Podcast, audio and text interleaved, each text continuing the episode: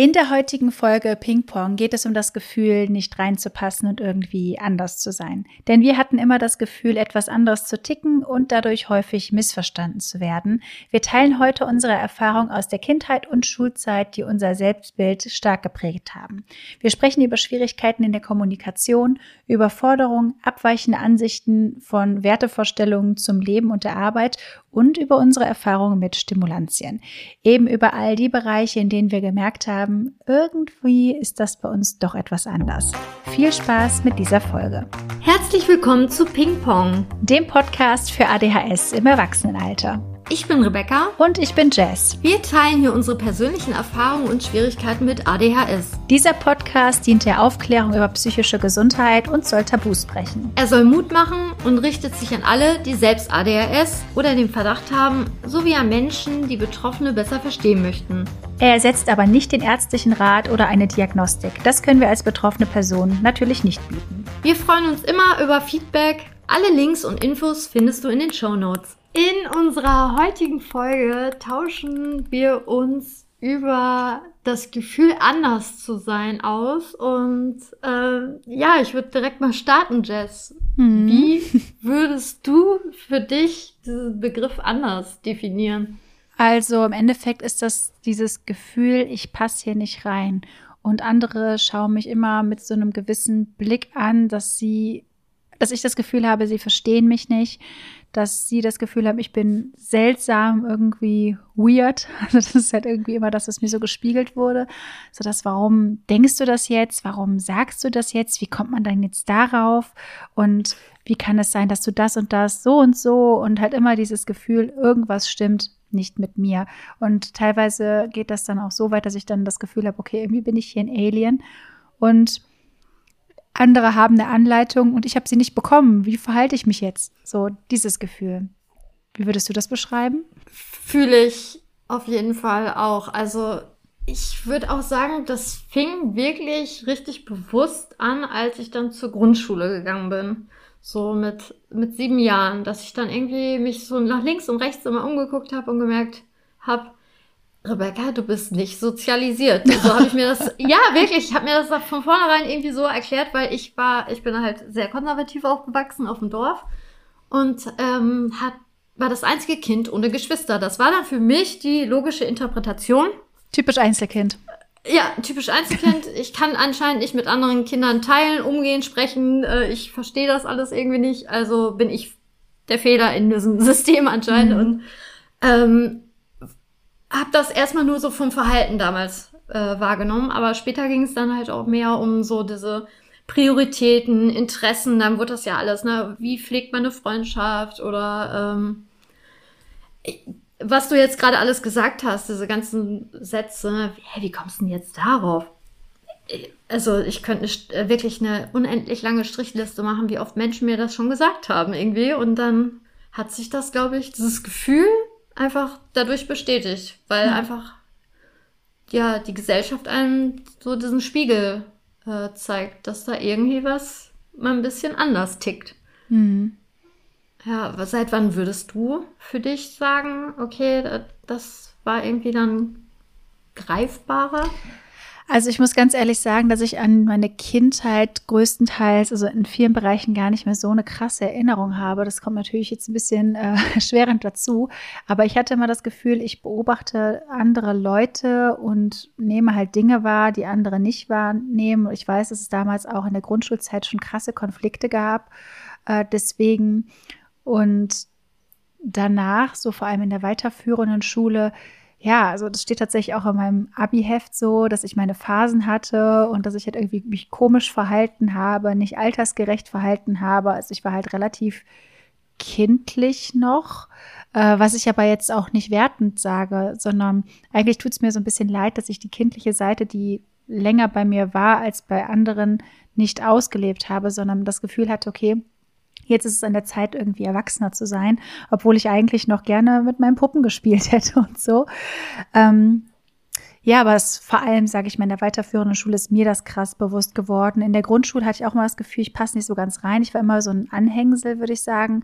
Ja, also ich war mit einer beziehungsweise mit zwei Personen befreundet, aber eigentlich waren das halt beste Freunde und ich war halt irgendwie so das Anhängsel von den beiden.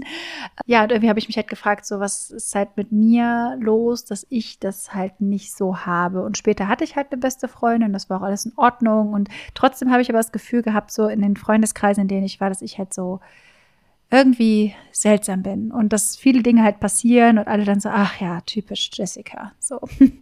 Also das mhm. war halt so dieses, ja, viele Leute haben halt diese ganzen Phasen, die ich hatte, nicht verstanden, weil ich habe mir immer was Neues in den Kopf gesetzt und habe mir bin mit meinem Kopf total in irgendwelche Dinge reingegangen und niemand hat das so wirklich verstanden. Was macht sie da wieder? Wo denkt sie jetzt gerade drüber nach? Und wie kann das jetzt so wichtig sein? Ist das jetzt gerade so wichtig? Das sind so die Sachen, die ich da immer mitbekommen habe. So vor allem was Freundschaften angeht, war das schon ziemlich früh bei mir präsent. Wie hast du Freundschaften so empfunden? Mm, also es gab ein Mädchen, später halt Frau dann auch, äh, die hat mich sehr geprägt und auch 23 Jahre in meinem Leben mich begleitet. Also beziehungsweise Krass. ich habe sie begleitet. äh, und ich habe mich sehr, sehr viel an ihr orientiert. Also sie war halt auch so ein bisschen mein, meine Sicherheit. Äh, vor allem, wenn dann irgendwie weiß ich nicht, es so langsam anfing auch, ne, Jungs toll finden, schminken und so. Da habe ich auch gemerkt, dass ich irgendwie ja ein bisschen hinterherhänge, würde ich sagen, was auch überhaupt nicht schlimm ist. Aber wenn ihr das Gefühl habt, alle auf einmal brennen für diese Themen und ihr könnt euch überhaupt nicht reinfuchsen, reinbringen, einbringen, mhm. ähm, ist natürlich A, die anderen tauschen sich nicht mit euch aus, weil logisch, da gibt's ja keinen Austausch und ja, man hängt da so ein bisschen, ja, man ist da eher so diese Außenseiterrolle. Und da habe ich dann auch voll gemerkt, okay, irgendwie brenne ich gar nicht für die Themen, ich brenne ja eher für PCs zum Beispiel. Mhm. Äh, Technik und so, ähm, was ja, wie gesagt, voll in Ordnung ist, aber wenn ihr in einem Raum seid, wo neun Leute begeistert sich über irgendwelche Trends und Make-up-Tutorials austauschen, ähm, ja, dann hängt man da irgendwie hinterher und äh, ja, kriegt halt einfach irgendwie ein doofes Gefühl. So und dass man das einfach ja auch gerne irgendwie in dem Moment können wollen möchte, vielleicht. Mhm. Äh, einfach zum Austauschen. Aber nee, ich war da irgendwie anders. Hatte ich so. Ja, und ähm, ansonsten Freundschaften, ja, schwierig. Also da habe ich halt auch mal so gemerkt, dass ich da ein bisschen andere Prioritäten habe. Von der Intensität oder wie pflegt man Kontakte, Geburtstage. Oh, gut, jetzt, ja. ja. Ja, gut, jetzt, wenn man weiß, dass man vielleicht kein Zeitgefühl hat, ähm, äh, ist natürlich jetzt alles ein bisschen einfacher. Und es gibt ja auch mittlerweile viele Apps, Kalender und so. Das gab's ja früher nicht. Willst du das mal kurz erzählen, wie du jetzt mittlerweile mit Geburtstagen umgehst? ähm, dass ich, dass ich alle eingetragen habe. Ja, dass du irgendwie an einem Tag alle, war das nicht so, dass ah, du an ah, einem ja, Tag alle klar. gefragt hast, weil dass du Geburtstag ja, eingetragen hast? Ja, ja ähm, es, es gibt ja diese Funktion, dass bei WhatsApp äh, im Browser offen hat, dann habe ich Copy-Paste allen Leuten, wo es mir halt wirklich wichtig ist, dann äh, kontaktiert, so, hey, kannst du mir deine aktuelle Adresse und äh, Geburtsdatum schicken? Genau, und dann habe ich das einfach in Google-Kalender im Browser, Copy-Paste, immer zack, zack, zack. Voll äh, gut. Ja, und seitdem werde ich, ich werde nie wieder einen Geburtstag das vergessen, ich hoffe ich. ja, so eine Strategie. Ja, und jetzt denken alle, wow, wie strukturiert und organisiert, ne? Mhm. ja, aber merke aber auch, dass für mich jetzt so Geburtstag gar nicht so einen Stellenwert hat, wie er vielleicht für viele gesellschaftlich hat. Ja. Und da habe ich halt auch wieder gemerkt, okay, da, weil es mir nicht so wichtig ist, konnte ich das nicht so nachempfinden, dass es für andere vielleicht wichtiger ist. Und dann kam halt die Enttäuschung und äh, ja, da habe ich halt dann auch wieder gedacht, warum ist mir das denn gar nicht so wichtig? Hm. Das bin ich, ja, bin ich wieder unsozial oder ich weiß es nicht. Oh, das kann ich so gut äh, nachvollziehen. Also bei mir ist es ja so, ich habe zwei Wochen Geburtstag und ich bin halt jetzt auch wieder im Zwiespalt. So auf der einen Seite denke ich mir, okay, eigentlich ist es mir nicht so wichtig, dass ich Geburtstag habe. So eigentlich will ich meine Ruhe haben und dieser ganze soziale Anspruch, dass dann zum Beispiel, weiß ich nicht, Freunde, Familie und so, aber mir jetzt ist gerade gar nicht so krass, aber dass trotzdem die Erwartung da ist, du musst es irgendwie feiern und dann dieser ganze Stress, ich muss Gastgeberin sein und eigentlich will ich nur meine Ruhe, aber dann sind andere vielleicht auch noch sauer, weil ich sage, ich feiere meinen Geburtstag gar nicht und ignoriere das und dann habe ich Angst, undankbar zu wirken und so. Ähm, ja, und aber auch diese Tatsache, dass wenn ich mir denke, okay, jemand hat meinen Geburtstag vergessen, ich meine, klar, wenn mein Partner das jetzt vergisst, dann denke ich mir, okay, ist nicht so cool. Aber wenn andere mir nicht gratulieren, dann mache ich mir eigentlich gar keine Gedanken drüber, weil irgendwie ist es halt ein Tag wie jeder andere auch. Und ich habe nichts dafür geleistet, dass ich auf die Welt gekommen bin. Also das ist dann eher meiner Mama zu danken. Wollte ich gerade sagen. Da müssen wir alle äh, Jess Mama ja. bedanken. Ja. das wird irgendwie süß. Äh, ich versuche gerade herauszufinden, wie alt du wirst. Ist es dann, dann gibt es ja auch noch dieser, dieser Druck mit dem, oh, runder mhm. Geburtstag. Ne? nee, ich werde 31. ah, okay, das steht ja dann auch noch mal an. Ähm, ja. Ja, aber kann ich total nachvollziehen. Ja.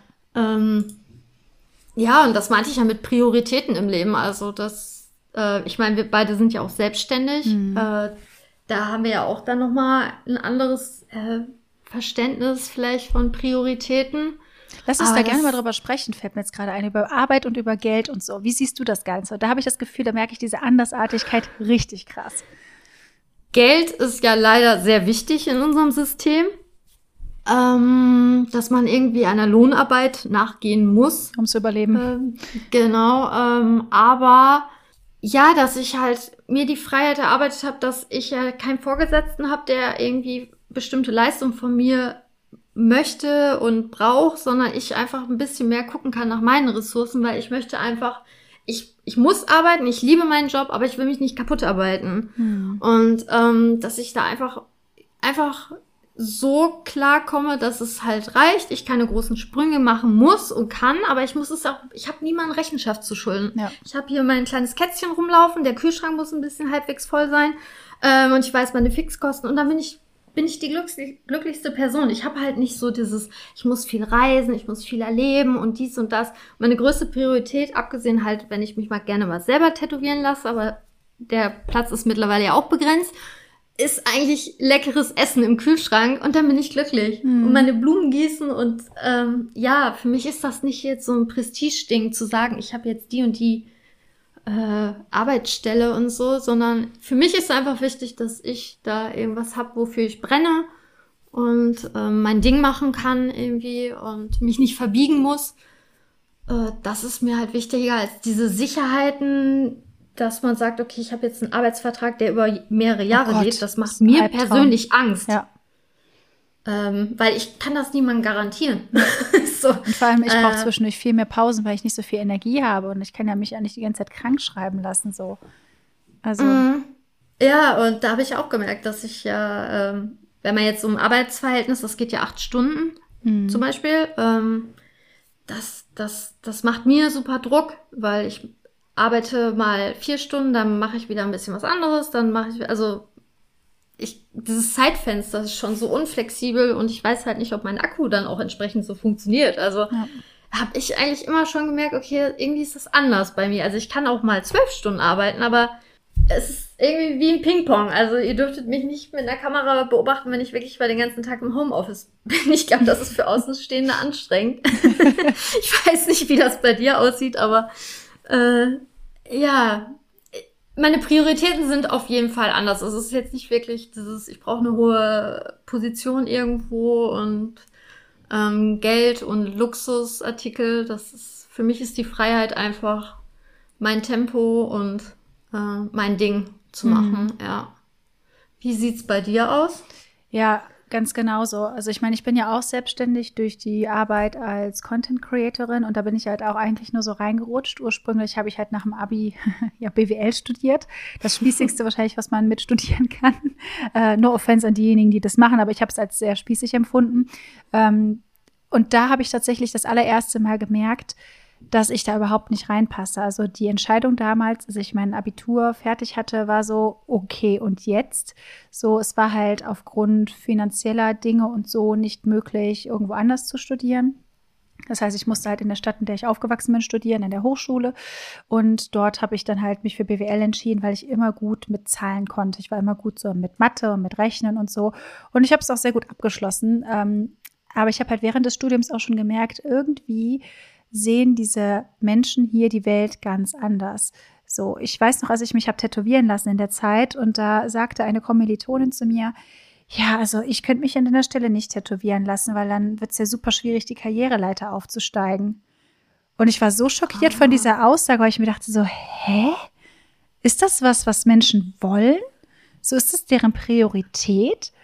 Also meine Priorität. Ah, sich zu verbiegen, meinst du dann? Nicht also das Verbiegen, sondern generell dieses Karriereleiter aufsteigen, Machtposition ah, zu haben. Ist das, mhm. gibt es Menschen, denen das wirklich wichtig ist? Und jetzt klar, mittlerweile weiß ich, okay, das gibt es offensichtlich, Leute, die sehr viel Macht haben wollen und denen das extrem wichtig ist. Aber das kann ich halt zum Beispiel gar nicht nachvollziehen, weil das war nie meine Absicht, in irgendeiner Arbeit einfach eine krasse Position zu erreichen, weil wozu? Weil ich mich halt über andere Dinge definiere und mir andere Werte bei Menschen viel wichtiger sind. Also mich interessiert zum Beispiel auch gar nicht so sehr, was andere Leute für einen Job machen, es sei denn, es ist das, wofür sie brennen. Dann interessiert mich das. Ja, also voll. ich finde bei Menschen ist super interessant und auch attraktiv, wenn die irgendwas machen, wofür sie halt brennen. Also du kannst mich überhaupt nicht damit beeindrucken, wenn du, weiß ich nicht, ein Anzugträger in Prestigeunternehmen XY bist und äh, keine Ahnung CEO und so. Ich finde das super uninteressant. Also das ist halt einfach für mich nichts, was spannend ist.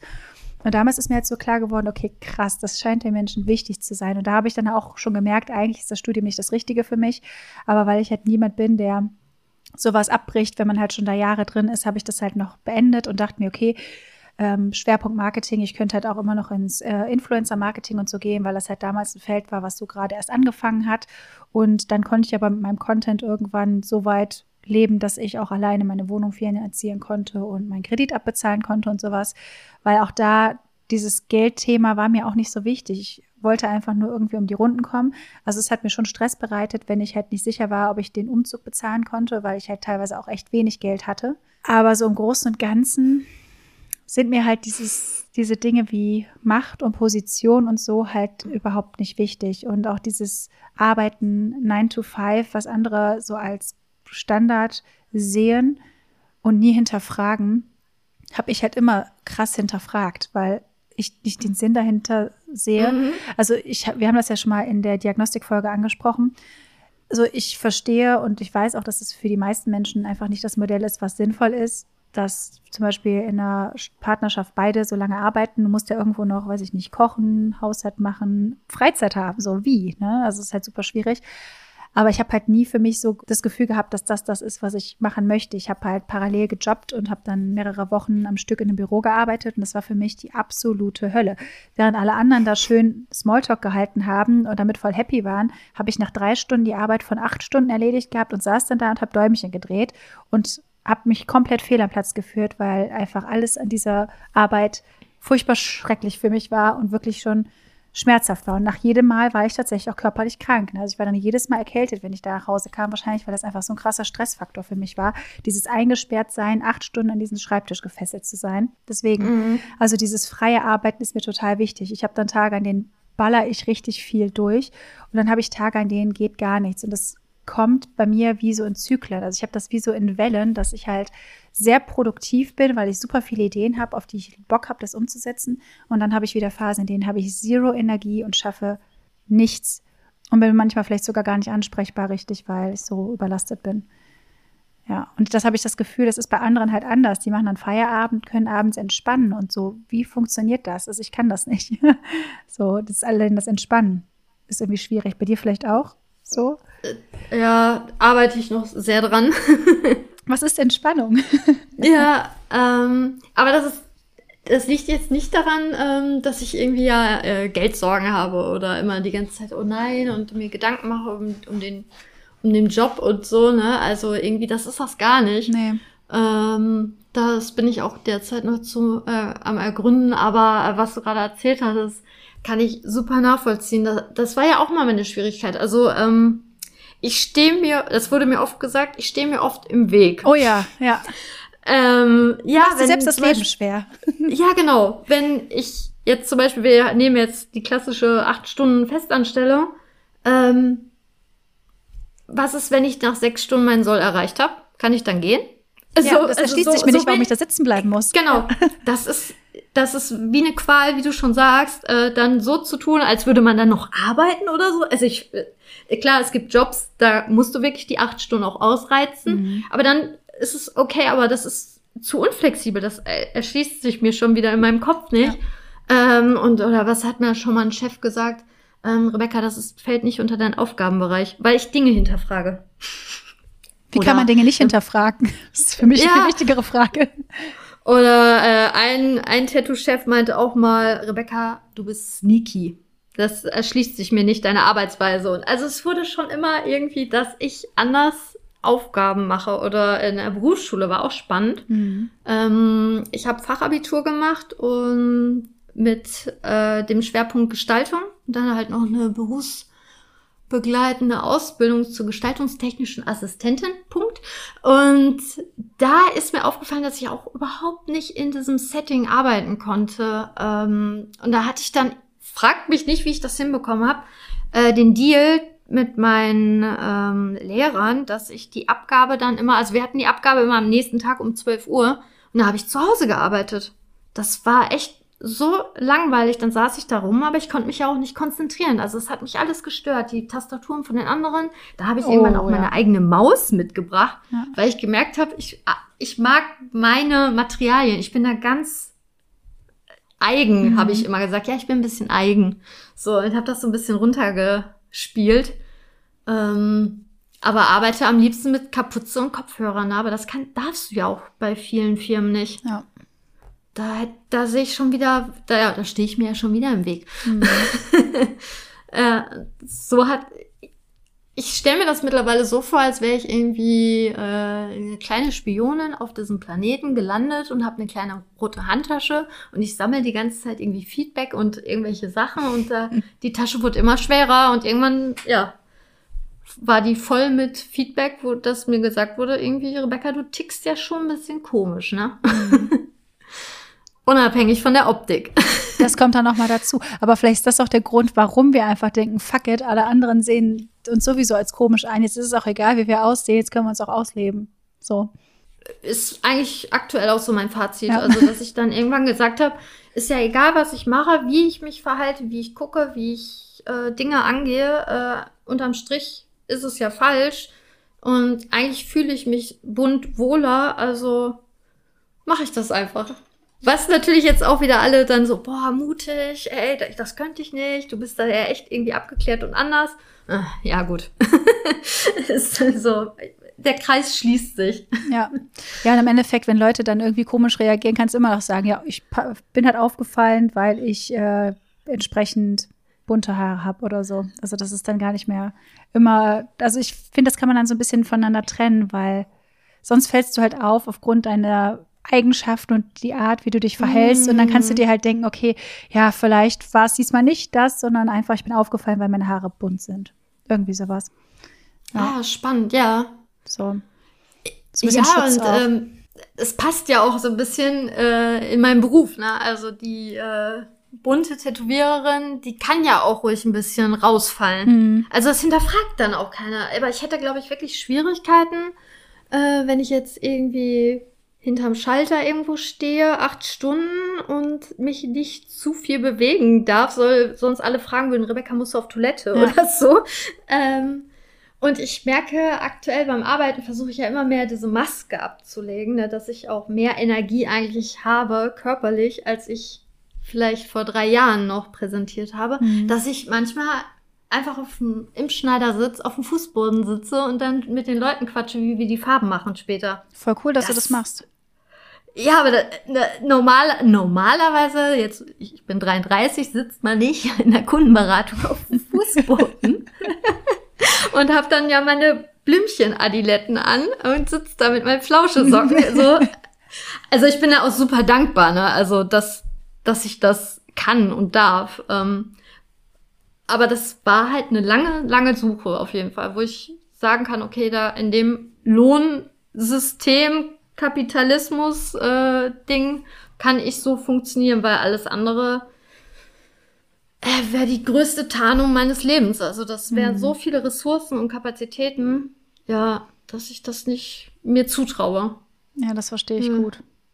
Ja, aber das Gute ist ja dadurch, dass du die Arbeit machst, die du machst und auch offen darüber redest. Die Leute wissen ja quasi schon, worauf sie sich einlassen, bevor sie bei dir einen ja. Termin buchen. Die wissen ja, die wissen Bescheid.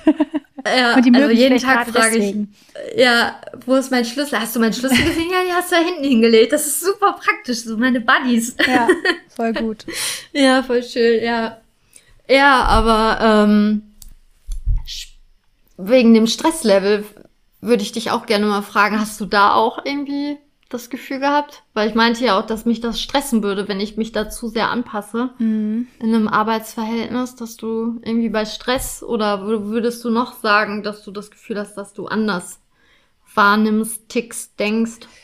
Ja, also ich habe mir da auch natürlich gerade mal Gedanken drüber gemacht. Also was Stress angeht, glaube ich, ist das am meisten dadurch aufgefallen, auch, dass ich viel Zeit für mich brauchte und teilweise auch deswegen in der Schule häufig gefehlt habe. Ähm, ich war dann irgendwie, habe dann gekränkelt, mir ging es nicht gut und vor allem, als wir dann 18 waren und uns selbst krank schreiben konnten, ich bin super oft zu Hause geblieben. Während meines Studiums war ich häufig nicht in den Vorlesungen, weil mir das einfach alles zu viel war. Ähm, das kann ich im Nachhinein sagen. Ich habe das früher nicht so ganz verstanden und habe dann quasi die Attribute, die andere mir zugeschrieben haben, also dass ich faul bin, mich nicht genug anstrenge, die habe ich dann so angenommen. Dann dachte ich, okay, ich bin einfach faul und deswegen gehe ich heute nicht in die Uni. Okay, ich äh, strenge mich nicht genug an, deswegen habe ich jetzt heute das und das wieder versäumt. Das hat halt natürlich mit der Zeit auch viel mit meinem Selbstbild gemacht. Heute weiß ich allerdings, dass das wenig damit zu tun hat, dass ich zu faul war oder so, sondern einfach, dass ich krass überreizt war. Also wenn du halt in die Uni gehst und dann da bis nachmittags durchgehend Vorlesungen hast und die ganze Zeit jemand an der Bank wippelt, dann hörst du da Stifte schreiben, dann tippt da jemand auf dem Laptop und du versuchst dich auf den Dozenten da vorne zu konzentrieren, gleichzeitig mitzuschreiben, dann äh, kommen dann noch dauernd Leute rein und du drehst dich die ganze Zeit um, weil du alles mitkriegen möchtest und dann bist du hier und dort und überall und das ist natürlich reiztechnisch voll die Überstimulation. Das verstehe ich mittlerweile, dass das der Grund ist, warum ich danach oftmals komplett erschöpft war. Also es war für mich halt auch Standard, dass ich nach der Schule nach Hause kam und ich bin eingeschlafen, sofort. Ja, Mittagsschlaf, ja. Genau. Und ähm, das hat auch noch ein bisschen mit meinem Schlafverhalten abends zu tun. Das hat sich sicherlich gegenseitig begünstigt. Schlaf war sowieso immer sehr schwierig, können wir gerne gleich noch drüber sprechen. Ähm, aber dass ich halt auch die Reize viel intensiver wahrnehme. Also mir wurde vor allem in der Kindheit, auch durch Familie, immer gesagt, so dir ist immer alles zu viel. Das war so der Spruch, den ich immer bekommen habe. So wenn man mich um etwas gebet, gebeten hat, mir ist immer alles zu viel. Und das habe ich halt so super ähm, ja wahrgenommen für mich, beziehungsweise so mir so, ist mir so nahe gegangen, dass ich mittlerweile immer versuche, nicht zu viel zu sein. Und dass ich halt keine extra Anforderungen stelle und dann meine eigenen Grenzen dauernd überschreite, um halt nicht von anderen Leuten als zu viel zugesehen äh, gesehen werde. Und das versuche ich mittlerweile so ein bisschen zu durchbrechen. Und ich habe jetzt zum Beispiel fürs Wochenende waren Pläne, äh, wohin zu gehen. Und dann habe ich auch ganz ehrlich gesagt, ich glaube, mir wird das zu viel, steht die nächste Woche voll viel an. Und die Leute waren halt super verständnisvoll und das war halt voll schön zu sehen, dass sich das ja mittlerweile geändert hat, dass man mir das nicht böse auslegt, wenn ich sage, ich bin überreizt, es ist gerade einfach keine Kapazität mehr da.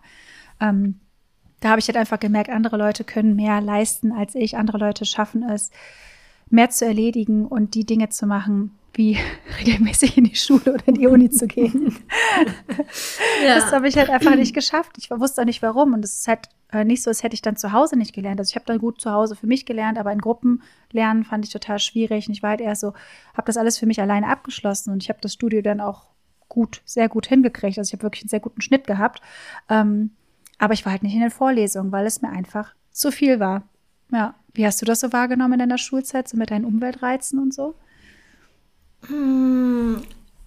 Auf jeden Fall weiß ich, dass ich im Studium, ich habe ja Design studiert in Düsseldorf, auch geguckt habe, dass ich überwiegend Kurse habe, die entweder A klein waren oder wo halt nicht äh, diese Anwesenheitspflicht ist. Mhm. Weil ich auch gemerkt habe, sobald ich halt wirklich in diesem Setting äh, arbeiten muss, vor allem kreativ, das fällt mir ungemein schwer, wenn da irgendwie mehrere Leute im Raum sind. Ich habe auch schon mal so Zeichenabende oder so versucht Fühle mich da aber einfach so sehr abgelenkt. Mittlerweile verstehe ich ja auch warum. Aber da konnte ich mich gar nicht so kreativ rauslassen, äh, darauf einlassen. Ähm, ja, und nach der Schule habe ich immer geschlafen, haben meine Eltern berichtet. Mhm. Ich kann mhm. mich das selber nicht mehr so dran erinnern. Ähm, Finde ich halt super spannend, vor allem so in der Teenie-Zeit kann ich mich so am wenigsten erinnern. Ähm, aber meine Eltern meinen auch, ich war super dünnhäutig, weil ich halt auch mein Schlafrhythmus war wirklich Vollkatastrophe. Also ich, ich habe in der Schule gekämpft, so ich war damit beschäftigt, so zu tun, als wäre ich mit dem Unterricht beschäftigt, aber im Endeffekt habe ich so getan, als würde ich irgendwie anwesend sein, äh, weiß aber noch nicht mal, in welchem Fach ich wirklich saß. Und dann ist so alles zusammengebrochen, äh, als ich dann da raus war. Dann erstmal Mittagsschlaf und dann habe ich mich am PC gesetzt und konnte endlich, endlich dem nachgehen, worauf ich Bock hatte. Und dich den ganzen Tag gefreut hast wahrscheinlich. ja, genau. Und dann natürlich total viel Dopamin, ne? Und dann hing ich auch sehr lange dann abends am PC. Und wenn meine Eltern gesagt haben, ich sollte doch ins Bett gehen, bin ich total ausgerastet. Und dann haben die auch irgendwann gesagt, gut, daraus wird sie halt lernen. Mhm. Ist nie passiert. Nee. Dann schön wieder mit Schlafmangel in die Schule. Konzentrationsschwierigkeiten werden ja auch begünstigt durch wenig Schlaf. Mhm.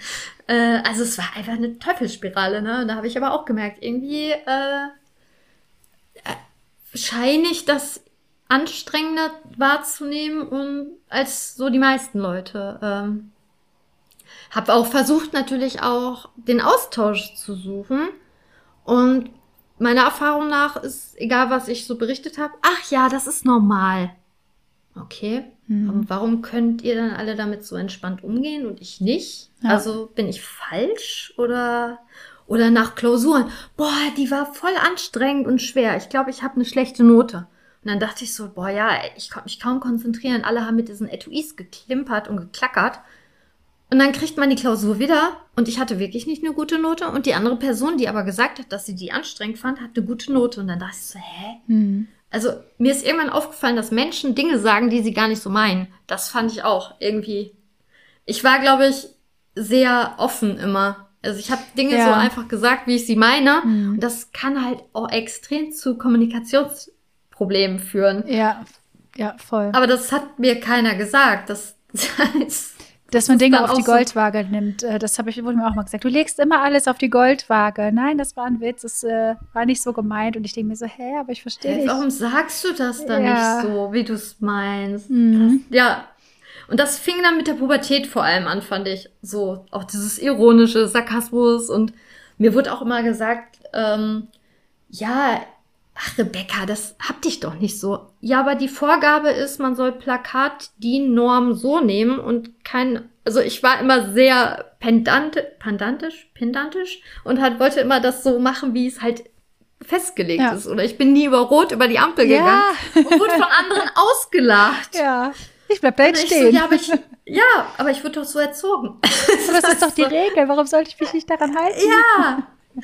Und dafür sind doch Regeln da, dachte ich. Aber dann gibt's ja anscheinend immer random Regeln, die dann doch, ach, die sind ein bisschen harmloser. Ja, genau das habe ich gestern gemacht, diese Erfahrung. Ne? Ich war bei der Physiotherapie und da standen ja. Schilder. So, auf den Schildern stand, man muss bitte nach der dritten Sitzung spätestens bezahlen. So, ich stand da zehn Minuten, weil da jemand vor mir war. Und dann kam ich da und habe gesagt, so, ich habe letztens auf dem Schild gesehen, nach der dritten Sitzung muss man bezahlen. Ich bin jetzt das dritte Mal hier, ich würde gern bezahlen. Und da hat sie gelacht und meinte, ja, so ernst nehmen wir das nicht. Hä? Ich verstehe das nicht, da steht ein Schild und ich halte mich an die Regel und jetzt lachst du mich aus. Warum? Da macht ein Sternchen dran. Ja, also ich verstehe so, ne? das nicht. Also das war wirklich so ein Moment, wo ich dachte, okay, irgendwie ist hier wieder was falsch. Warum? Ich finde, ich weiß nicht, warum man da lacht. Ich habe mich doch nur an die Regel gehalten. Warum ist das so merkwürdig? Ich, ich finde das total bewundert, also ne, äh, lobenswert, dass du, dass du hinterfragst, dass du aufmerksam bist. Ja. Das ist ja auch super paradox, dass wir quasi eine Aufmerksamkeitsstörung haben, offiziell.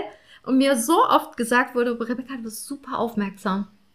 Also äh, eigentlich so im Umkehrschluss, weil da habe ich auch gemerkt, dass, dass meine Prioritäten in der Wahrnehmung anders sind. Also wenn mhm. du mir ein mhm. Foto zeigst, dann frage ich manchmal irgendwelche Sachen und Details im Hintergrund und gar nicht so das, das Setting Motiv. als solches. Mhm. Ähm, ja, und dann ist dann auch so, ach, das, das ist dir aufgefallen? Mhm. Dir nicht? Das ist doch auf dem Bild erkenntlich. Ja, aber ich so. glaube, das liegt auch daran, dass äh, unsere Interessen auch so ein bisschen anders manchmal waren. Also das Gefühl hatte ich zumindest, dass ich mich dann, wenn jemand was erzählt habe, ich habe mich dann richtig festgebissen auf einen kleinen Aspekt und dann hat die Person schon viel mehr erzählt und dann gehe ich aber nochmal auf den Aspekt ein, den sie vor fünf Minuten erwähnt hat und die Person versteht gar nicht, dass das jetzt gerade in meinem Kopf hängen geblieben ist. Also, hä, wir haben doch gerade über was ganz anderes geredet, aber ich war halt mit der anderen Sache noch nicht fertig. Und das ist, glaube ich, auch der Grund, warum ich Menschen unterbreche, weil ich halt Sorge habe, dass sie sonst danach sagen, hä, darüber reden wir gar nicht, weil ich gerne noch über diese eine Sache reden möchte. Weißt du, was ich meine? Ja, oder dass, dass du es einfach vergisst, ne? Weil Kurzzeitgedächtnis und dann äh, ist es wieder weg, ne? Du möchtest es einfach teilen, weil du noch begeistert bist. Ja, genau. Äh, ja, aber das schätze ich auch ähm, mit dir an dem Austausch. Das fand ich irgendwie, wir waren ja zusammen in Wien jetzt mhm. für die sechs Tage. Und dann hast du mir auch ähm, manchmal so Dinge so richtig euphorisch geteilt und ich kam kaum zu Wort. Aber das, das ja, nein, aber das, das, das finden ja dann viele unhöflich. Mhm. Aber ich liebe das total, wenn Leute für etwas brennen und das unbedingt teilen wollen. Äh, da könnte ich stundenlang halt zuhören, äh, statt übers Wetter mhm. zu reden. Ne? Ja. Äh, da da, da habe ich echt Schwierigkeiten, diesen Gesprächsverlauf aufrecht auch zu erhalten. Das ist doch nicht spannend. Ja, so. ja, man lernt nichts. Ja. Ja. Ja, ich glaube, das ist auch so eine Sache, die oftmals fehl äh, missverstanden wird bei Leuten mit ADHS, so nach dem Motto, die können sich gar nicht konzentrieren und die können äh, gar keine Aufmerksamkeit halten.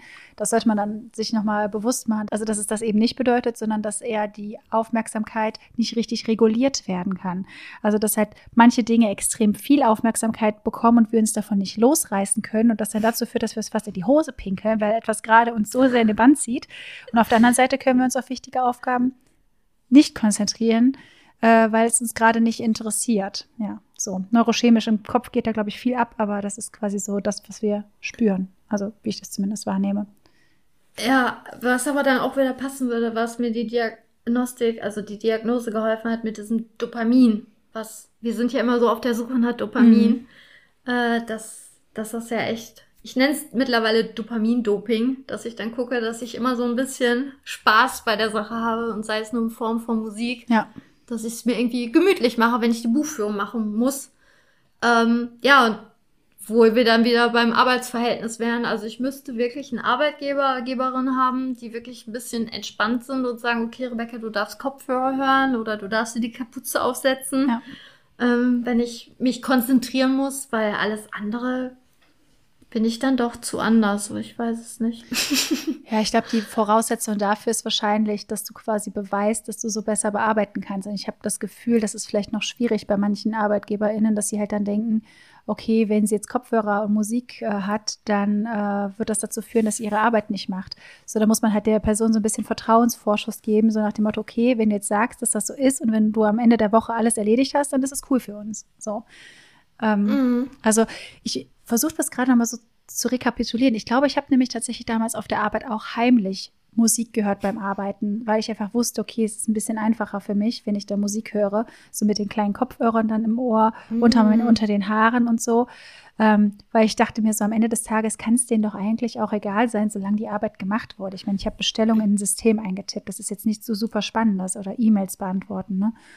Ähm, ja. Aber das erschließt sich mir halt dann schon wieder nicht. Ne? Also du machst ja das, was dir aufgetragen wurde und dann denke ich mir, das ist doch total egal, ob du das jetzt da machst mhm. oder du gehst in einen Park. Am Ende des Tages ist doch wichtig, das dass du deine ist. Arbeit. Ja. ja. Und da könnte ich, und da merke ich, es gibt so bestimmte Situationen, ich kann euch das nicht erklären, aber wenn das so richtig gegen mein Verständnis und Wertesystem ist, fange ich plötzlich auf einmal hitzige Diskussion an und ich habe mich auch schon mal mit der Schuldirektorin angelegt, weil oder mit dem Priester damals. Ich sollte zuerst Kommunion zur Beichte gehen, aber ich hatte nicht zu beichten. Ich habe einfach immer gemalt. Meine Eltern haben gesagt, ach Rebecca ist sehr chaotisch und kreativ und lebensfroh, aber an sich ich habe mich nicht geprügelt, ich habe einfach mein Ding gemacht, so als Kind. Und dann sollte ich auf einmal beichten. Und dann dachte ich so, nee, ich habe ja nichts zu beichten. Rebecca, jeder Mensch hat was zu beichten. Und dann, nee, und dann, ich wollte Gott nicht anlügen. Ist eigentlich so unterm mhm. Strich niedlich jetzt die Story. Aber dann haben mich alle total perplex angeguckt, weil ich der felsenfesten Überzeugung war, in dem Moment, ich habe nichts zu beichten. Ja, aber das liegt ja. vielleicht auch daran, dass du sonst sowieso schon so ein ähm, so einen hohen Gerechtigkeitssinn hast, dass du nichts, sag ich mal, Böses machst, wofür du dich entschuldigen müsstest. So andere Leute Voll. haben vielleicht ein komisches ja. Moralsystem, da habe ich gestern noch Kommentare zu gesehen, dass sie halt schon Dinge machen, die sie eigentlich mit ihrem Gewissen nicht vereinbaren und sich dann dafür vielleicht schlecht fühlen. Aber wenn wir halt uns sowieso schon so verhalten, dass es unseren Wertesystemen entspricht, warum sollten wir uns für irgendwas entschuldigen oder beichten müssen? Also. Total. Und meine Mutter meinte dann auch irgendwie, ach, Rebecca, du hast es da echt ein bisschen, ja, anstrengend gemacht, mhm. ne? Also es ist halt wieder dann dieses Feedback, okay, Rebecca, mach, mach das doch einfach so. Wie oft mir das schon gesagt wurde irgendwo. Ja, denk nicht so viel so nach, denk nicht so viel nach, ja, mach das einfach. Und das löst bei mir eine mittelschwere Krise aus, weil wie kann man denn nicht nicht denken? Also mhm. das stößt ja diesen neuen Denkansatz bei mir an. Also es, ja. äh, ja, gerade Gedanken sind so eine Sache. Ich glaube, das ist komplett anders. Also ich habe früher nie mit Menschen darüber geredet, wie es sich so in ihrem Kopf anhört. Aber so was ich in letzter Zeit so gelesen habe, es gibt Menschen, wo nicht dauerhaft im Kopf was ist. Also wo einfach mal, wo, die, wo man den fragt, so woran denkst du gerade? Und jemand sagt nichts und da das sagt er nicht nur aus Höflichkeit, sondern der denkt wirklich gerade an nichts. Also ich habe bei mir permanent einen Monolog. Das wird alles, was ich mache, wird permanent ähm, besprochen, alles wird kommentiert, was ich gerade mache. Und wenn kein Gedanke da ist, dann ist da wie so ein zwanghafter Gedanke, so jetzt solltest du dies, jetzt machst du das, ach, denk noch daran, was wollte ich noch gerade? Und es ist immer irgendwas, immer. Und es gibt Menschen, bei denen das nicht so ist. Wie ist das bei dir?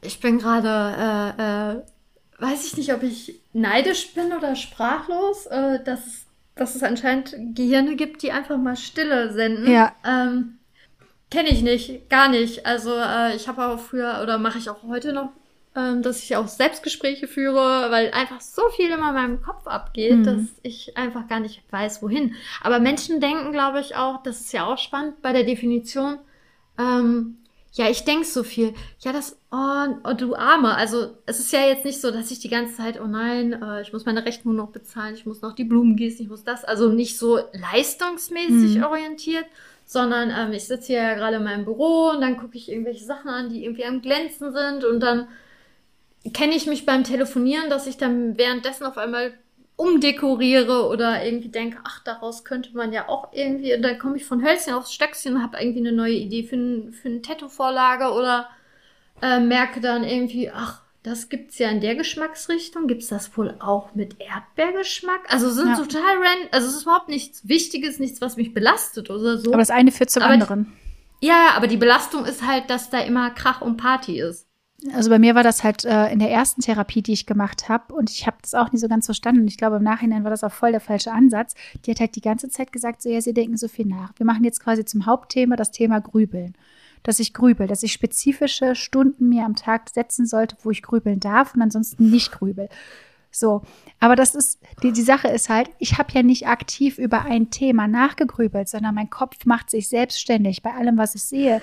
ähm, ich sehe Strukturen, ich sehe Formen, ich sehe Dinge, ich mache dies, ich mache das, ich habe die Idee und die und die, die Idee. Es ist nicht, dass ich aktiv wirklich mich in ein Thema so sehr reinsteiger, sage ich jetzt mal, dass ich wirklich mir das Leben damit schwer mache, sondern es ist ganz viel Unterschiedliches. Also ich kann das auch schon nachvollziehen, wenn ein, eine Person zum Beispiel ein Thema extrem beschäftigt, zum Beispiel vielleicht irgendwas, was in der Vergangenheit war, eine Sache und die Person sich den ganzen Tag, mit, Tag damit beschäftigt, was wäre gewesen, wenn. Also das geht ja dann in so eine Richtung Grübeln, weil es ja, Grübeln ist ja mhm. nicht zielorientiert im Gegensatz zu Nachdenken. Aber das war nicht das, was ich im Kopf hatte, sondern in meinem Kopf war alles. Und ich habe auch nie verstanden in dieser Therapie, warum sie immer darauf so beharrt hat, dass ich grübel und dass es irgendwie was Schlechtes sei und ich weniger nachdenken soll, weil das ist für mich nicht greifbar. Ich habe es allerdings mit dem Medikament gemerkt, dass es auf einmal ruhig in meinem Kopf war, weil das war so richtig krasser Moment, als ich die ersten Mal die Medikamente genommen habe und beim Schminken da still stand und einmal nichts da war. Ich so, wow, was ist das denn? Das haben Leute, das gibt es. äh, ach, spannend. Ja. Wie ist das bei dir mit dem Medikament? Merkst du das, dass es ein bisschen ruhiger ist? Ich würde sagen eher, dass da schon sehr viele Gedanken sind oder Impulse und so, aber die sind ein bisschen geordneter und stehen Schlange. Ja, okay. So ist es eher bei mir. Also ähm, ein Medikament hat sogar ein bisschen meine Kreativität eingeschränkt. Darum habe ich das auch ziemlich schnell äh, abgebrochen, mhm. weil ich da echt so ein bisschen zu pragmatisch und Motor, also so maschinenmäßig war. Aber so an sich ist mein Kopf immer noch sehr, sehr voll, aber schon halt dann äh, entsprechend mehr Ordnung. Aber richtige Stille äh, leider nicht. Ja. Das schaffe ich nicht. Also ich höre ja auch immer ununterbrochen Musik, mhm. um halt vielleicht das so ein bisschen zu, zu drücken, dass da so viel los. Also dann kann ich mir den Fokus ein bisschen umsetzen und äh, mache irgendwas und höre dabei im Hintergrund Musik, damit meine Gedanken vielleicht nicht so abschweifen, habe ich mal überlegt. Ja, Ich hatte mir jetzt noch als Notiz gemacht, ähm, die Andersartigkeit in Bezug auf Stimulantien und Narkosemittel. Ähm, ja.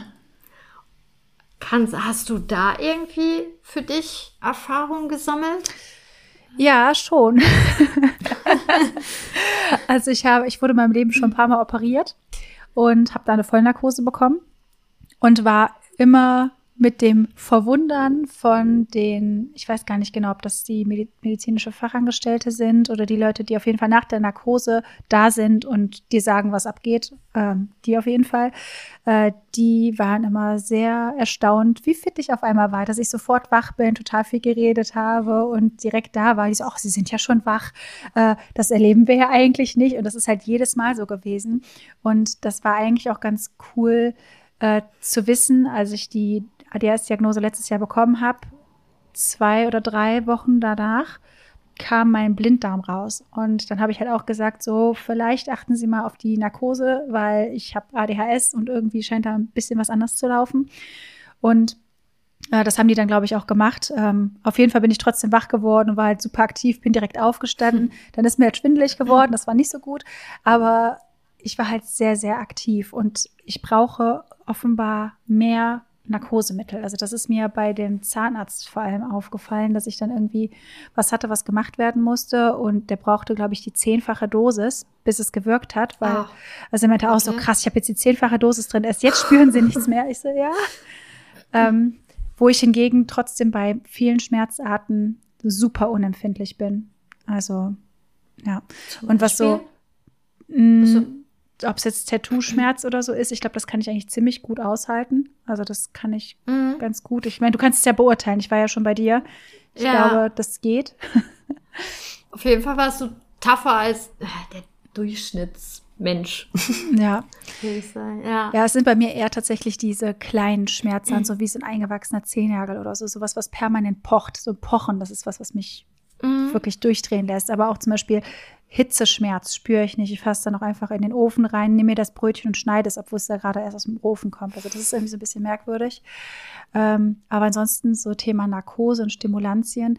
Meinst du jetzt auch so Sachen wie äh, Koffein, Alkohol und so? Ja, genau. Also legale, illegale Stimulantien, genau. Da äh, fällt ja einiges. Nikotin ja. ist ja auch theoretisch also ich Tee? Äh, hab, äh, das Problem ist bei Koffein kann ich gar nicht so sagen. Also ich hatte das auf jeden Fall nie wach gemacht. Es war eher so so ein Gefühl von ein bisschen Klarheit, aber auf der anderen Seite vertrage ich es glaube ich nicht so gut, weil ich kriege halt so äh, Herzrasen und wegen der Histaminsache habe ich trinke ich gar kein Koffein mehr. Ich trinke auch keinen Alkohol mehr. Also dazu kann ich gar nicht so viel sagen. Aber dieses Wachmacheffekt, den habe ich zum Beispiel nie wirklich gespürt davon, muss ich sagen. Ja. Aber wie ist das bei dir? Ähm, weil meines Wissens ist ja, glaube ich, bei, bei einer ADHS der Stoffwechsel einfach schneller und darum werden bestimmte Substanzen ja anders irgendwie verwertet im Gehirn. Ähm, darum wirken ja auch Amphetamine so paradox bei den Betroffenen. Ne? Mhm. Also wenn man jetzt Speed zum Beispiel als Beispiel nimmt, äh, ne, anstatt das aufpusht, werden die Leute halt ruhiger mhm. ähm, von, von der Art. Und bei Narkosen ist mir das halt extrem aufgefallen. Also ich hatte auch schon mal zwei Augentropfen, die halt auch Atropin war das. Das ist ein Betäubungsmittel. Ähm, da hatte ich zum Beispiel eine allergische Reaktion und alle waren total, konnten da nicht mit umgehen. Also bei dem einen war ich sogar eine Woche im Krankenhaus. Oha. Wurde komplett durchgesteckt. Ja, ja, ich hatte richtigen allergischen Schock und auch mit äh, Schaum vom Mund. Kann nicht sagen, ob das an der ADHS liegt.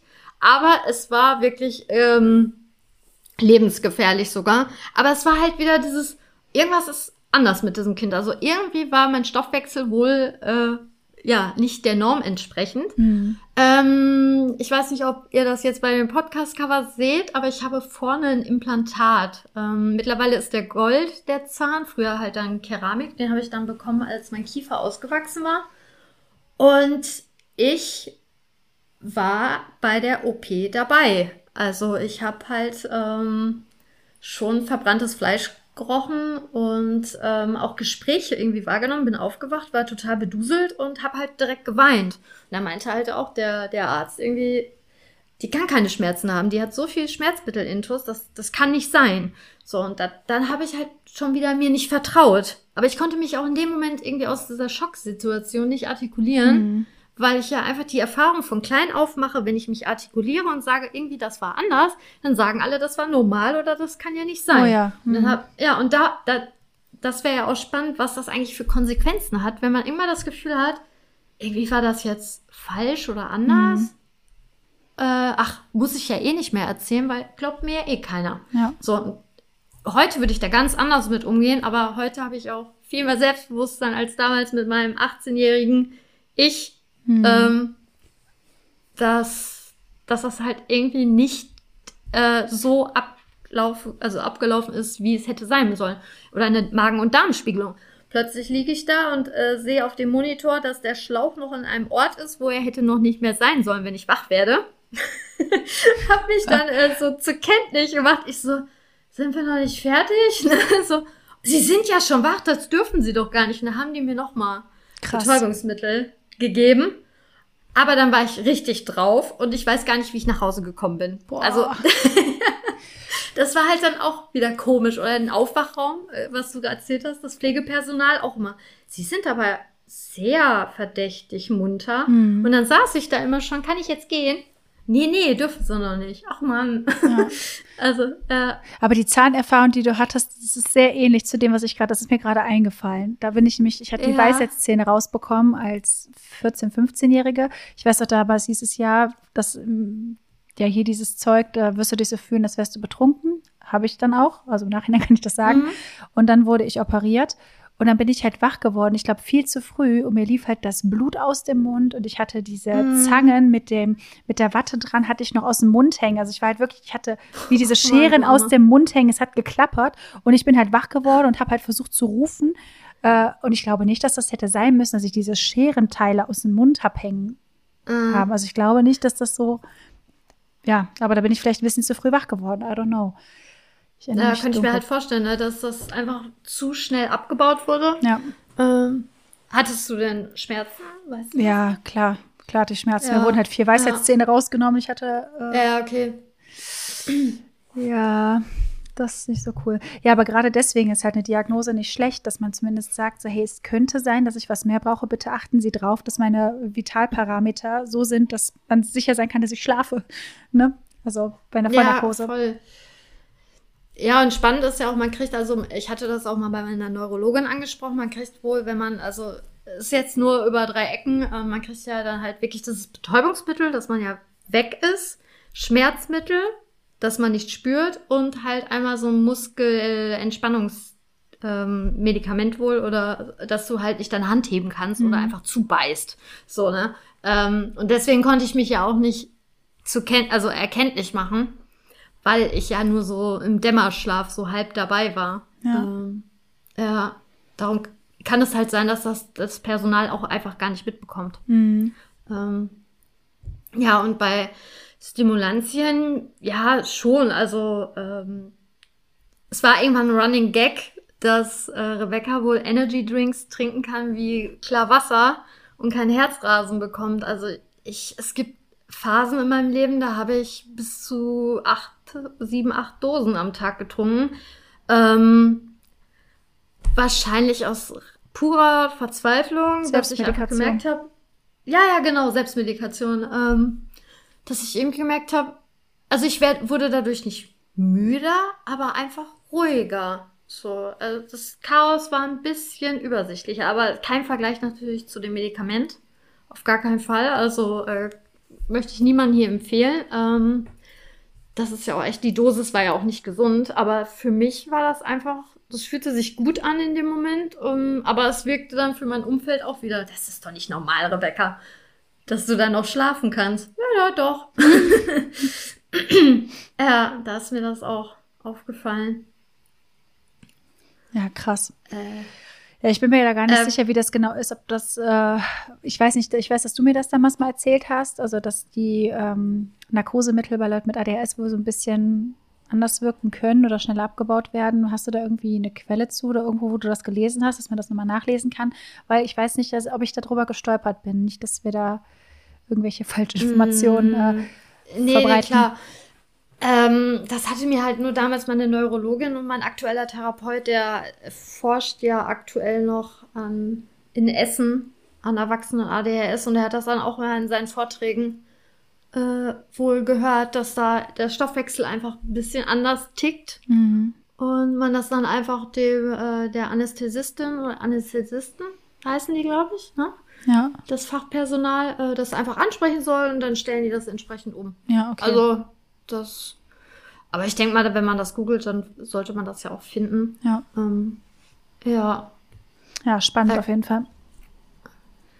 Ja, ansonsten ähm, hatte ich ja auch mal, hatte ich dir ja auch äh, erzählt, so eine kleine äh, Amphetamin-Erfahrung auf einer Privatparty. Mhm. Soll. ähm, ja, schwierig halt über illegale Substanzen zu reden, weil ähm, ich dann sofort in diese Rechtfertigungssituation komme, weil ich das überhaupt nicht für gut heißen möchte und will mhm. äh, und auch nicht stolz drauf bin, aber ähm, was ja wirklich bei diesen ganzen großen Dingen jetzt mit der Andersartigkeit wichtig ist, dadurch, dass ich ja immer das Gefühl habe, okay, ich bin anders, egal wenn ich mich äh, mitteile, wird das irgendwie gesagt, das ist normal oder das ist, das ist mal so, das hat jede Person mal, dass ich ja irgendwann dann wirklich alles nur mit mir ausgemacht habe. Mhm. Ne? Wozu es ja dann letzten Endes auch zum Schritt zur Therapie, ne, dass ich nicht über Probleme rede, weil Rebecca alles mit sich ausmacht, weil Rebecca ist ja eh anders, das versteht ja keiner. Ja, auf jeden Fall hatte ich dann halt mal schon eine kleine Speed-Erfahrung. Und ähm, bei zwei sehr guten Freunden, das war einfach total privates Setting und so. Ich war frisch in der Trennung, gucke, ich versuche mich jetzt auch dafür rechtfertigen. Ach, das ähm, brauchst du nicht. Ganz ehrlich, ja, ja weiß einfach, ähm, dass das nicht an sich cool war, aber ich auch schon da wieder merke, ich bin schon risikofreudig ähm, und habe das dann einfach ausprobiert hab da echt, das war nur so ein Mini-Döschen, bin nach Hause und dann saß ich in der Küche und traurigerweise ging es mir auf einmal super gut. Weil mein, du hattest vorhin gefragt, hatte ich schon mal einen Moment in meinem Leben, wo der Kopf ruhig ist? Mhm. Ja, das war da. Ähm, und dann, ja, habe ich auf Speed meine Wohnung gewischt. ja, man muss ja irgendwann mal die Energie dafür haben. Äh, ja, das, das wollte ich, ehrlich, Leute, das wollte ich seit Monaten. Und ein Passepartout äh, für einen Bilderrahmen geschnitten noch, dass das Bild da halt so schön noch einen weißen Rahmen drum hat. Das habe ich auch noch gemacht. Und dann bin ich ganz selig ins Bett, morgens aufgewacht und dann dachte ich so, habe ich, hab ich wirklich jetzt die Wohnung gewischt? Oh Gott. Dann hat mir meine Freundin geschrieben, hey Rebecca, na hast du es jetzt denn noch gemerkt? Äh, nö, gar nichts. Ah, ich bin direkt ins Bett. Also, ich habe das dann so runtergemacht. Und normalerweise sollte es aufputschend wirken, oder? Ja, genau. Okay. Äh, irgendwie, dass man da, ja, die, die Nacht zum Tag macht und durchfeiert, aber das, das hat dich beruhigt. Total ruhig, die Wohnung gewischt, so echt so schön System, erst nach Zimmer nach Zimmer und dann einfach ins Bett. Aber ich fand das so seltsam, mhm. weil das war ja eine Sache, die ich seit Monaten nicht machen wollte. Ähm, und habe das dann einfach so, ohne zu groß zu hinterfragen, gemacht. Und dann war mir das aber irgendwie so peinlich, weil das ja abnormal ist, die Reaktion darauf, ja. dass ich das nicht geteilt habe, obwohl wir super gut befreundet sind. Ja, aber das ist aber super spannend, weil dann wirkt das ja quasi ähnlich wie die ähm, Medikamente, die man wie halt Ritalin. ja, genau. Also genau. stimulierend und so, dass man halt quasi ja dann mehr Motivation hat und so. Ja. Genau, dass der Fokus einfach länger dann bei langweiligen vermeintlichen Sachen einfach bleibt, ja. Aber da würde ich auch sagen, okay, das war vielleicht ein bisschen anders als, hm. als normalerweise beim. Ja. Ähm, Was nicht heißen soll, dass unsere ZuhörerInnen äh, jetzt Speed ausprobieren sollten. Bitte, um nee, ja, deswegen war ich so am Rumeiern, äh, dass ich das äh, keine Werbung machen möchte. Ja. Auf, also, ähm, aber äh, umso wichtiger ist es ja auch einfach zu wissen, vielleicht, ne, wenn man jetzt sogar Kinder hat, wo der Verdacht im Raum ist, dass es einfach je nach Leidensdruck ich nur aus eigener Erfahrung sprechen kann. Ich habe auch schon ähm, Cannabis ausprobiert ähm, oder halt Alkohol und andere äh, Stimulantien, weil man einfach dann irgendwann so ratlos ist mhm. oder auf einmal sieben Dosen am Tag trinkt, äh, also Red Bull, ähm, weil ihr einfach so hilflos seid und nicht wisst, wie kriege ich diesen Motor irgendwie ruhiger, ne? Ja. Äh, ja. Nee, kann ich gut nachvollziehen. Ja, und Schmerz äh, habe ich auch auf jeden Fall, dass mein Schmerzempfinden irgendwie, also Tattoo-Schmerz finde ich okay. So, angesichts der Größen ist es, glaube ich, schon schmerzhaft, aber würde ich schon sagen, ich habe ja den Vergleich. Ich habe ja jeden Tag eine, äh, einen Kunden oder eine Kundin bei mir im Laden und da würde ich schon sagen, dass mein Schmerzempfinden ein bisschen überdurchschnittlich stark ist, also äh, tough ist. Ähm, aber ich finde Kälte total unangenehm. Oh ja. Oh ja. Ja. Und bei Schmerz habe ich das Gefühl, also das ist halt mein Hauptproblem damit, wenn ich halt Schmerz empfinde, ich bin halt nicht, äh, also selten so, ich sag mal, nach außen hin, dass ich das zeige. Also ich bin extrem rational damit. Und das war zum Beispiel auch, als ich diese Blinddarmschmerzen hatte Anfang letzten Jahres. Ich bin halt zum Arzt und ähm, in die Notaufnahme und dann haben die mich halt nach einer Schmerzskala gefragt. Und ich habe halt gesagt, so, mein Schmerz ist bei acht. So, das habe ich jetzt so gesagt, wie ich das jetzt sage. Und Mhm. dann war halt so Unverständnis dahingehend, weil ich jetzt nicht geweint habe, nicht geschrien habe oder so, weil ich einfach so ganz Ah. neutral gesagt habe, Mensch, Schmerzskala ist bei acht, aber das habe ich halt genauso empfunden. Es war so schmerzhaft, dass ich sage, es ist eine acht von zehn. Und ich bin halt sehr neutral und ich habe das Gefühl, manchmal sind andere Menschen, äh, die weinen dann und schreien dann, obwohl Sachen vielleicht gar nicht so groß sind. Und andere Leute wissen, okay, das ist jetzt äh, vielleicht eine Überreaktion, aber auf der anderen Seite wird es nicht ernst genommen, wenn ich einfach nur rational sage, das ist das, wie ich empfinde, dass die Leute dann denken, ach ja, eh nicht. So, weißt du, was ich meine? Ja, du wirst nicht so für voll genommen, Ja, ja, weil, genau. weil deine Gefühle nicht deckungsgleich sind mit, dein, mit deiner Skala. Ja, genau. Ich habe halt die Tage auch noch irgendwie, ich glaube, das war ein Reel oder so gesehen, das habe ich halt auch sehr gefühlt, das geht in die gleiche Richtung, dass Menschen oft sagen so, ah, boah, das äh, tut so weh, ich habe das Gefühl, äh, ich breche gleich zusammen, ich werde ohnmächtig. So, dass Leute das, also neurotypische Menschen das so als Übertreibung sagen und das nicht ernst meinen und das aber auch dazu führt, wenn neurodivergente Menschen das in vollem Ernst sagen, dass sie dann auch nicht ernst genommen werden, weil das halt so eine Floskel ist, die man halt schon mal so sagt. So und wir das halt wortwörtlich meinen. You know? Ja, ja, total. Mir wird auch schon öfters gesagt, mein Gesicht ist nicht, also nicht deckungsgleich mit der Aussage, die ich Mhm. mache. Ähm, ja, Ja, Mimik und so ist sowieso auch noch ein spannendes Thema. Da können wir vielleicht nochmal so noch eine ganze Folge drüber reden. Also, ja, denke ich auch. Ja. Ja, die Folge ist auch schon ein Ja. bisschen länger jetzt. Wollen wir es Ja, habe ich abrunden? auch gerade gesehen. Dann vielleicht als abschließende Frage, wie siehst du dich denn heute? So im Grunde würde ich schon sagen, dass ich eigentlich mag, wie ich denke. Mhm. aber es mich immer super verunsichert hat, weil das Feedback nicht deckungsgleich war mit dem Gefühl und dem Impuls, den ich verspürt habe. Ja. Ich glaube, das hat halt bei mir extrem viele Struggle verursacht. Ja. Weil sonst würde ich ja nicht so denken und handeln, wenn ich es doof finde. Hm. Macht das Sinn? Ich verstehe auf jeden Fall, was du meinst. Also du hast für dich das Gefühl, du bist mit dir eigentlich fein, aber das Problem ist eigentlich die Umwelt, die das nicht akzeptiert, dass du so bist, wie du bist. Genau, oder die Prioritäten anders setze Ja. oder. Aber das ist halt auch das Coole, zu wissen, was da los ist, gibt einem halt auch die Möglichkeit, mit anderen Leuten in Kontakt zu treten, bei denen das ähnlich ist. Und dadurch fühlen wir uns insgesamt weniger alleine. Dadurch, dass wir jetzt den Post Podcast machen, fühle ich mich weniger alleine, weil du ähnliche Erfahrungen gemacht hast. Und die Leute, die uns zuhören, fühlen sich vielleicht auch weniger alleine, wenn die einige unserer Erfahrungen teilen. Und das ist halt wieder super schön. Es gibt überall Leute, die ähnlich ticken, nur vielleicht halt nicht auf dem Dorf. So. Ja, genau. Das, das ist ja auch die, ne, die Frage, in welcher Bubble ist Ja. man aufgewachsen. Ne? Das, äußere Einflüsse haben da ja auch viel Auswirkungen drauf. Oh ja. Genau, das ist ja wieder unser Ziel. dass, dass wir uns zwar anders alle fühlen, aber im Endeffekt sind wir ja alle, alle anders. Ja, ja, Wer ist schon normal? ja, das gibt's ja Das ist sowieso doch nicht. langweilig. Ja. Ja. Ich finde, es ist einfach insgesamt wichtig, ob man jetzt, weiß ich nicht, ADHS hat oder andere Dinge hat, dass man einfach Menschen findet, die einen nicht für das verurteilen, ähm, für die Art verurteilen, wie man ist, wie man denkt. Und es gibt halt immer Menschen, denen es ähnlich geht, mit denen man ähnliche Dinge teilt. Und ich glaube, das ist so ein bisschen auch die Quintessenz. Ist auch wenn wir uns vielleicht in unserer Kindheit und Jugend anders gefühlt haben, haben wir jetzt die Möglichkeit, uns mit Menschen auszutauschen, die, es- denen es ähnlich geht. Alleine auch dadurch, dass alles so digital geworden ist und man nicht mehr nur gebunden an das Dorf ist, wo man aufgewachsen ist, sage ich mal.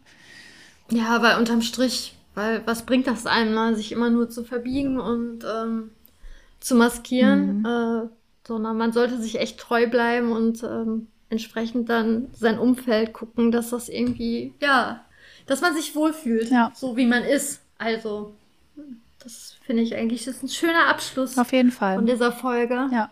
Ja. Und dass man sich das Leben baut, wie man sich das selbst vorstellt, entsprechend seine eigenen Werte und Idealvorstellungen, egal was andere machen. ja, oder Optik. Optik auch, alles. Arbeit Ja. vor allem auch. Dann würde ich sagen, verabschieden wir uns für diese Folge. Möchtest du noch etwas zum Abschluss sagen? Schönen Tag noch. Ich, will- ich wünsche allen ZuhörerInnen einen schönen Tag. Noch. Ja. Das ist wichtig. Gut, wir hören uns Okay. dann in der nächsten Folge. Bis dann.